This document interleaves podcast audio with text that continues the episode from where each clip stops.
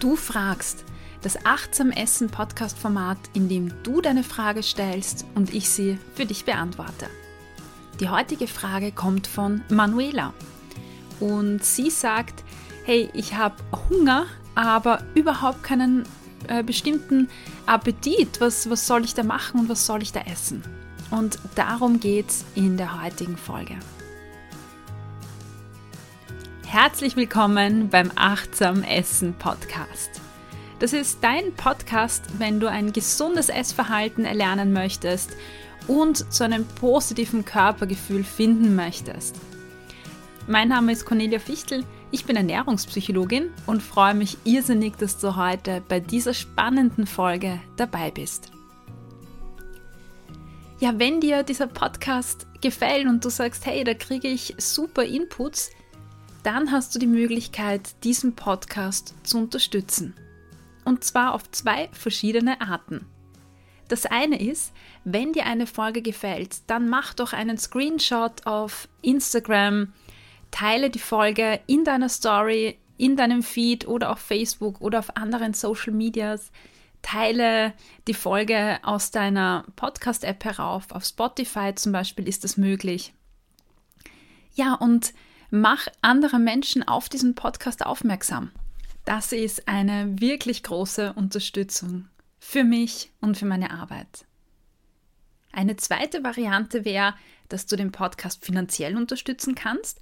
Das ist möglich auf steadyhq.com-ernährungspsychologie. Den Link findest du unten in den Show Notes. Und dort gibt es verschiedene Pakete, angefangen bei einem Euro. Und damit unterstützt du mich und machst auch möglich, dass ich den Podcast auch in Zukunft weiterhin ja anbieten kann und zur Verfügung stellen kann. Dann würde ich sagen, starten wir mit der Folge Appetitloser Hunger. Das bedeutet, du hast Hunger, du spürst deine Hungersignale, aber irgendwie kannst du nicht sagen, worauf du Gusto hast. Vielleicht hast du auch gar keinen Gusto auf nichts. Äh, oder du weißt einfach nicht, was du essen sollst. Und ich möchte dir zuerst einmal die Gründe erzählen und da steigen wir in eine kleine Diagnostik ein, weil für mich als Psychologin ist die Diagnostik immer ganz wichtig. Wenn ich weiß, woher das kommt, dann kann ich auch viel besser konkrete Inputs ableiten, was ich dann ja dagegen tun kann oder um mir da irgendwie rauszuhelfen starten wir unsere Diagnostik. Es gibt zwei Möglichkeiten, warum du einen appetitlosen Hunger hast. Entschuldigung. Das eine ist, du kommst aus einem gezügelten Essverhalten heraus oder vielleicht sogar aus einer Essstörung. Das bedeutet, dass du ja jetzt längere Zeit lang aufgehört hast, auf deinen Körper zu hören und für dich Essen vielleicht etwas Negatives ist oder immer mit Zügelung verbunden ist, mit Verzicht verbunden ist. Ja, und weil das irgendwie schwer ist, hast du angefangen, das zu essen, das vielleicht äh, energiearm ist, also das, was ja, man so isst, wenn man halt abnehmen möchte. Und du hast nicht das gegessen, was dein Körper halt wirklich gebraucht hat. Und somit hast du eine ja, äh, Disconnection, hast du keine Verbindung mehr zwischen äh, deinen Körpersignalen und ähm, den Signalen, die dich bei der Nahrungsauswahl, sage ich mal, leiten. Wenn du schon einen Hunger empfindest und den auch einschätzen kannst, dann ist das total super, weil dann hast du schon einen ganz, ganz großen Schritt in diesem Prozess gemacht. Jetzt stellt sich halt die Frage, boah, jetzt habe ich Hunger, ähm, weiß man nicht, was ich essen soll. Wie wir das lösen, kommen wir gleich dazu. Der zweite diagnostische Schritt, den schauen wir uns vorher noch an. Also Variante 1 war, du kommst aus einem gezügelten Essverhalten heraus, aus einer ja, Essstörung vielleicht und deshalb hast du mh, hm, nicht wirklich einen Tau, auf was du Appetit hast. Der zweite Grund ist die Stimmung. Das heißt, wenn du vielleicht auch eine schlechtere Stimmung hast oder eine Energielosigkeit hast oder eine Lustlosigkeit hast, vielleicht sogar in so eine bisschen depressive Symptomatik hinein. Das ist der zweite Punkt. So, jetzt wo wir das geklärt haben, schauen wir mal an, was kannst du tun. Vielleicht kannst du dich schon einem dieser zwei Typen zuordnen.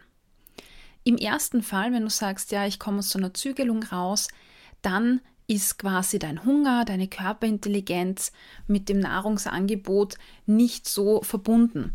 Das heißt, dein Körper muss wieder lernen, was gibt es denn da alles und auf was kann ich dann einen Gusto entwickeln. Wenn ich eine gute Verbindung zu meinem Körper zum Beispiel habe und Hunger habe, dann kann ich in mich hineinhören und schauen, boah, hm, auf was habe ich heute denn totalen Gusto.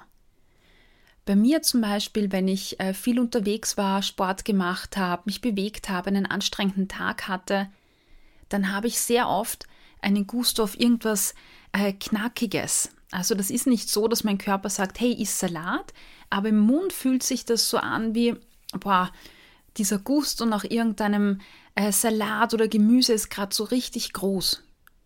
Und manchmal merke ich auch, boah, ich brauche jetzt einfach Energie.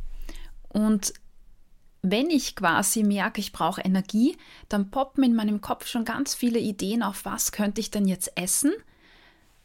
Und von diesen ganzen Bildern oder Ideen, die da aufpoppen, da nehme ich dann das, worauf ich am meisten Gusto habe. Und diese Verbindung fehlt dir womöglich. Das heißt, genau diese Verbindung kannst du wieder schaffen.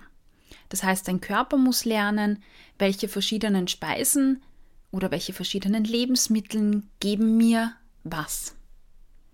Und dazu würde ich dir empfehlen, dass du dir gezielt, äh, geh mal auf Google oder geh auf Pinterest und such dir, was weiß ich, sieben verschiedene Rezepte raus, die vielleicht für dich sogar neu sind.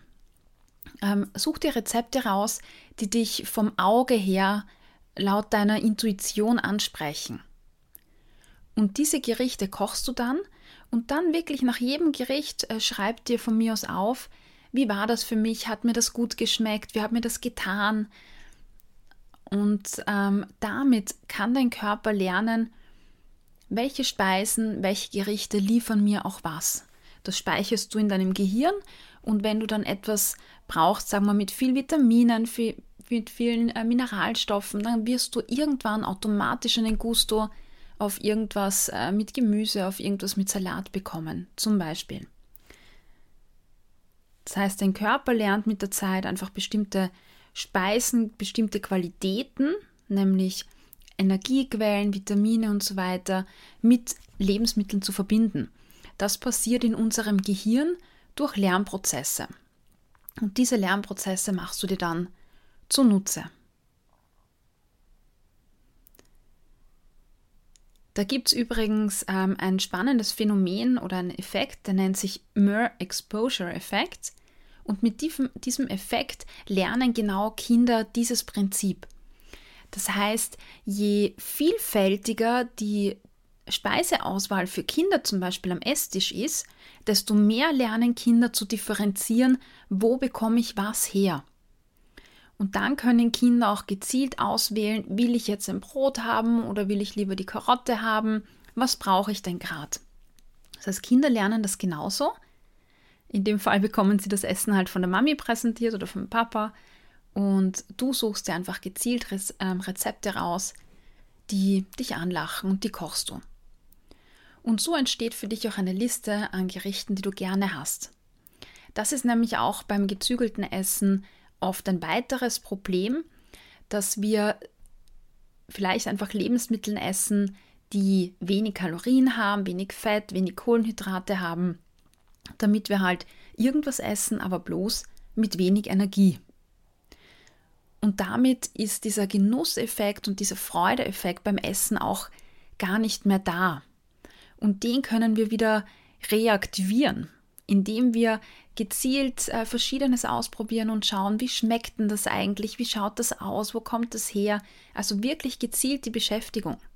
Wenn du auch äh, vielleicht äh, kochst und dich mit neuen Produkten beschäftigst, also ich habe ein Bio-Kistel zum Beispiel und als ich das angefangen habe zu bestellen, waren da ja rote Rüben drin, Pastinaken, gelbe Rüben, violette Rüben, ähm, violette Kartoffeln oder Erdäpfeln. Und ich kannte diese Sachen zum Teil gar nicht. Also ich hatte davor zum Beispiel noch nie eine Artischocke gekauft und gekocht.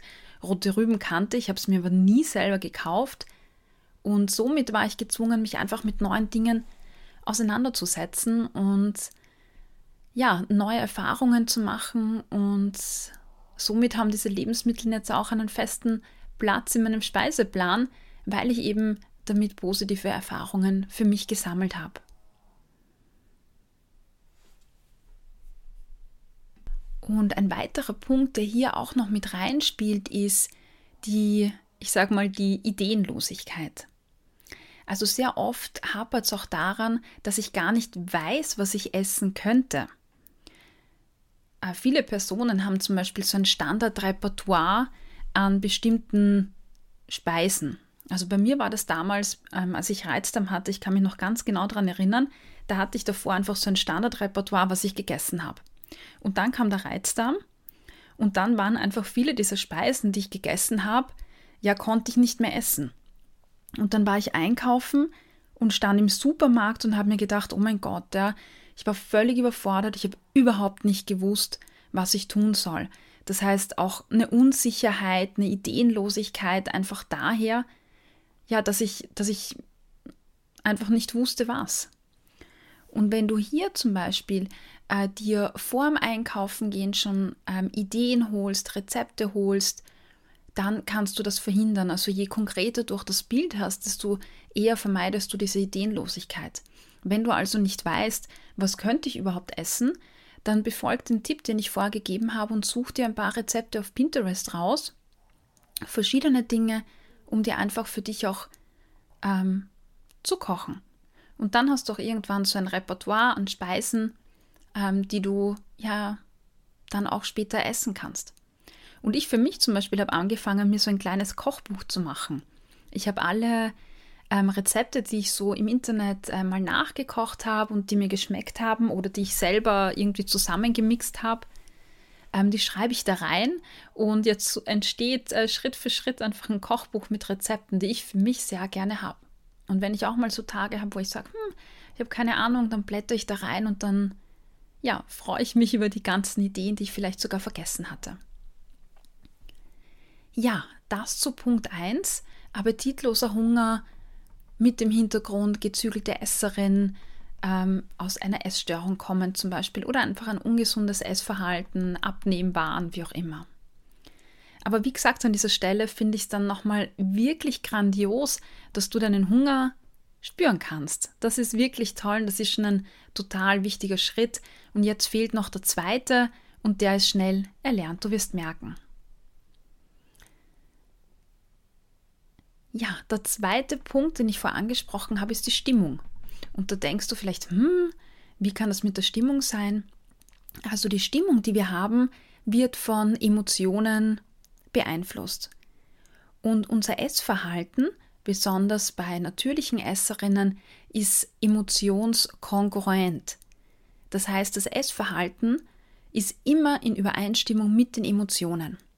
Und wenn wir uns jetzt zum Beispiel Emotionen anschauen wie Freude, dann überleg mal, wie ist die Körperhaltung bei Menschen, die sich freuen. Wenn Menschen zum Beispiel aufeinander zugehen, wenn sie sich gerade gefreut haben und auf der Straße entlang gehen oder durch ein Lokal gehen, bei einer Geburtstagsfeier zum Beispiel, auf einer Party, wo du dich freust, weil du eine Freundin siehst, wie gehst du auf diese Freundin zu? Und wenn du so nachdenkst, dann wirst du merken, mh, hm, wahrscheinlich ist äh, mein Brustbereich offen, meine Arme sind vielleicht ausgestreckt eine Körperhaltung, die Offenheit signalisiert. Und das ist, bedeutet dasselbe für die Emotion Freude. Wenn ich die Emotion Freude habe, dann bedeutet das eine Offenheit für etwas, eine Zuwendung, ein Hingehen auf etwas. Wenn ich eher traurig bin, überleg mal, wie die Körperhaltung da ist.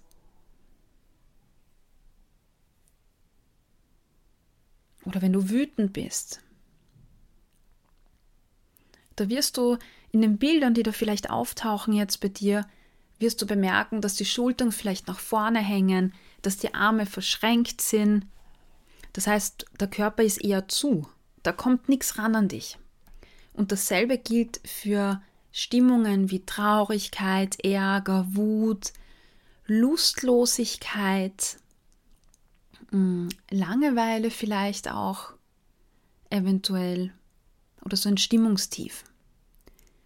Und emotionskongruent bedeutet jetzt, dass wenn du positiv gelaunt bist, wenn du gut drauf bist, dann bist du ähm, eher in der Stimmung zum Essen. Dann wirst du eher auf Essen zugehen. Das Essen wird mehr Spaß machen, wird dir mehr Freude bereiten.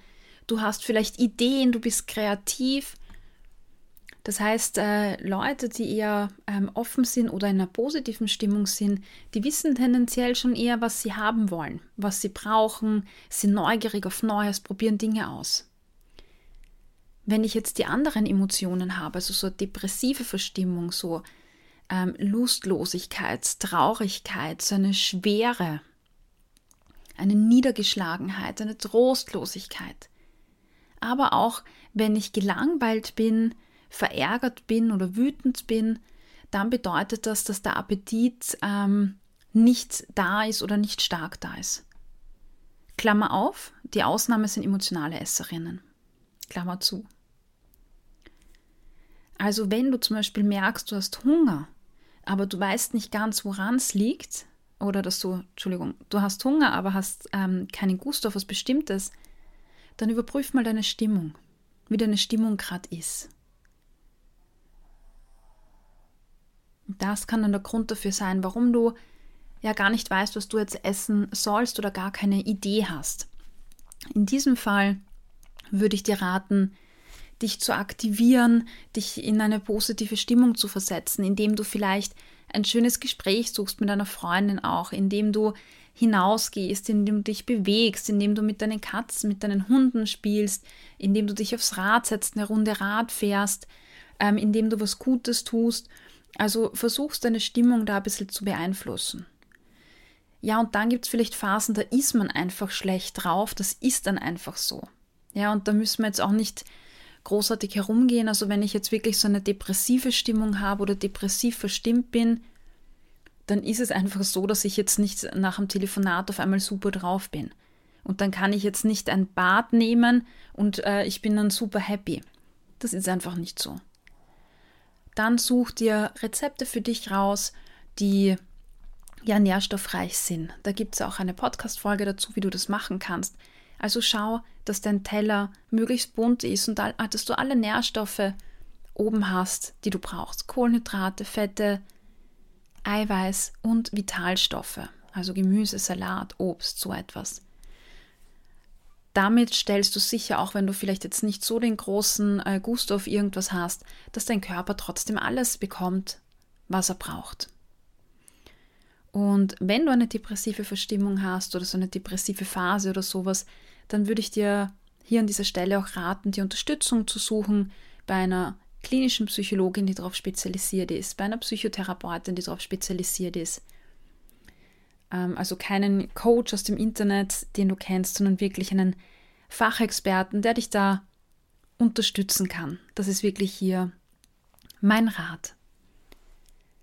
Ja, und für alle, die sagen, ich habe halt einfach jetzt eine schlechte Phase, ich habe jetzt keine Depressiv, also keine Depression oder keine depressive Verstimmung oder sowas, aber ich bin halt einfach gerade schlecht drauf, weil irgendwas passiert ist, weil ich gerade stressende Arbeit habe, weil ich weiß ich nicht, weil Corona ist und ich nicht das machen kann, was ich will, in einen Tanzkurs zu gehen oder so, dann schau dir einfach, dass du ähm, gute Aktivitäten für dich in den Alltag integrierst, die dir Freude bringen, die dir Spaß machen und richte deinen Fokus genau auf diese Dinge.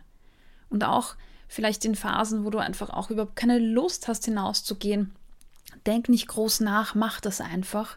Ich meine, wenn du ein paar Tage zu Hause bist, ist es ja überhaupt kein Problem, dann mach das bitte. Aber Weg für dich ab, ab wann kommt der Zeitpunkt, wo ich vielleicht einfach rausgehen sollte und etwas tun soll. Der Hunger hängt sehr stark mit der Stimmung zusammen. Und deshalb ist es gut, dass du einfach auch schaust, dass es dir gut geht. Und wenn Das ist jetzt das Fazit auch von der ganzen Folge. Also achtsam essen, intuitiv essen. Das bedeutet jetzt für mich, dass ich höre, wann habe ich Hunger zum Beispiel ähm, und dann für mich gute Entscheidungen treffe. Was will ich denn essen? Das funktioniert dann in der Regel am allerbesten, wenn du für dich im Balance bist. Das bedeutet, wenn es dir psychisch und äh, deinem Körper gut geht. Das heißt, damit achtsam Essen für dich auch sehr gut funktioniert, langfristig funktioniert, ist es ganz wichtig, dass du quasi Maßnahmen setzt, ähm, die dir dabei helfen, dich wohlzufühlen, dich gut zu fühlen, um dich in Balance zu bringen. Also vielleicht ist es da auch erforderlich, dich mehr abzugrenzen, mal Nein zu sagen, mal nicht irgendwo mitzugehen, mal Nein zu sagen zu irgendwelchen Verpflichtungen, zu deinem Partner zu sagen, hey, bitte kümmere du dich heute um die Kinder, ich brauche einen, einen Ich-Tag, einen Tag mit einer Freundin, ich gehe zum Brunchen. Ähm, also diese Dinge und auf der anderen Seite, dass du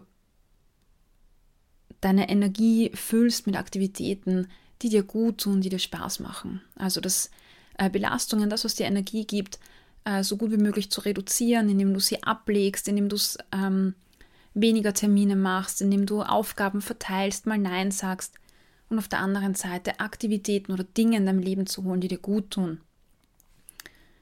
Und dann wird es zwar nicht von heute auf morgen gehen, aber sukzessive, Schritt für Schritt wirst du ja, Schritte vorwärts machen und du wirst sehen, dass das Auswirkungen hat und Effekte hat.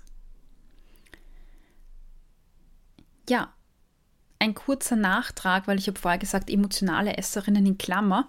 Das hängt einfach damit zusammen, dass emotionale Esserinnen auch bei negativen Gefühlen essen, weil die negativen Gefühle ja bewältigt werden müssen in der Regel. Und deshalb esse ich dann auch, wenn es mir nicht gut geht. Das ist bei natürlichen oder intuitiven Essern einfach anders. Die verhalten sich emotionskongruent, während emotionale Esserinnen ja das Essen benutzen, damit es ihnen besser geht. Ja, damit sind wir am Ende der Folge. Ich hoffe, da waren ein paar Tipps dabei. Äh, für dich auch, Manuela, von dir kommt ja die Frage. Ich äh, freue mich über dein Feedback. Ich freue mich über das Feedback von allen anderen. Äh, natürlich auch. Zum Beispiel auf Instagram, oder auf Facebook, da findest du mich. Schreib mir eine Nachricht, ich freue mich irrsinnig darüber. Ja, und jetzt, wo wir am Ende der Folge angekommen sind, ist es wieder soweit, einen Kollegen, eine Kollegin von mir vorzustellen aus meinem Podcast-Netzwerk. Und heute möchte ich dir den Podcast vorstellen, How to Baby. Das ist der Podcast von Petra Russo und sie beschäftigt sich da mit äußerst spannenden Fragen, die dann auftauchen, sobald ja, wir Eltern werden, wollen oder schon Eltern sind. Nämlich eigene Erfahrungen, Kindheitsprägungen, ähm, alles, was darauf wirkt, äh, gute Eltern zu sein. Sind wir bereit für eine Familie? Wie wird man zum Paar? Wie ist das mit der Sexualität nach der Geburt? Wird das anders? Wie kann man das gestalten? Wie wird das anders? Und, und, und. Also ein Podcast rund um das Thema Baby, Partnerschaft, mit Petra Russo, How to Baby, auf allen Streamingdiensten wie Google Podcast, ähm, Spotify, Apple Podcast. Also hör rein. Ein ganz, ganz spannendes Thema, das auch nicht unwesentlich mit dem Essverhalten zusammenhängt. In diesem Sinne wünsche ich dir einen wunderschönen Tag und bis bald. Genieße und ja, sei achtsam beim Essen.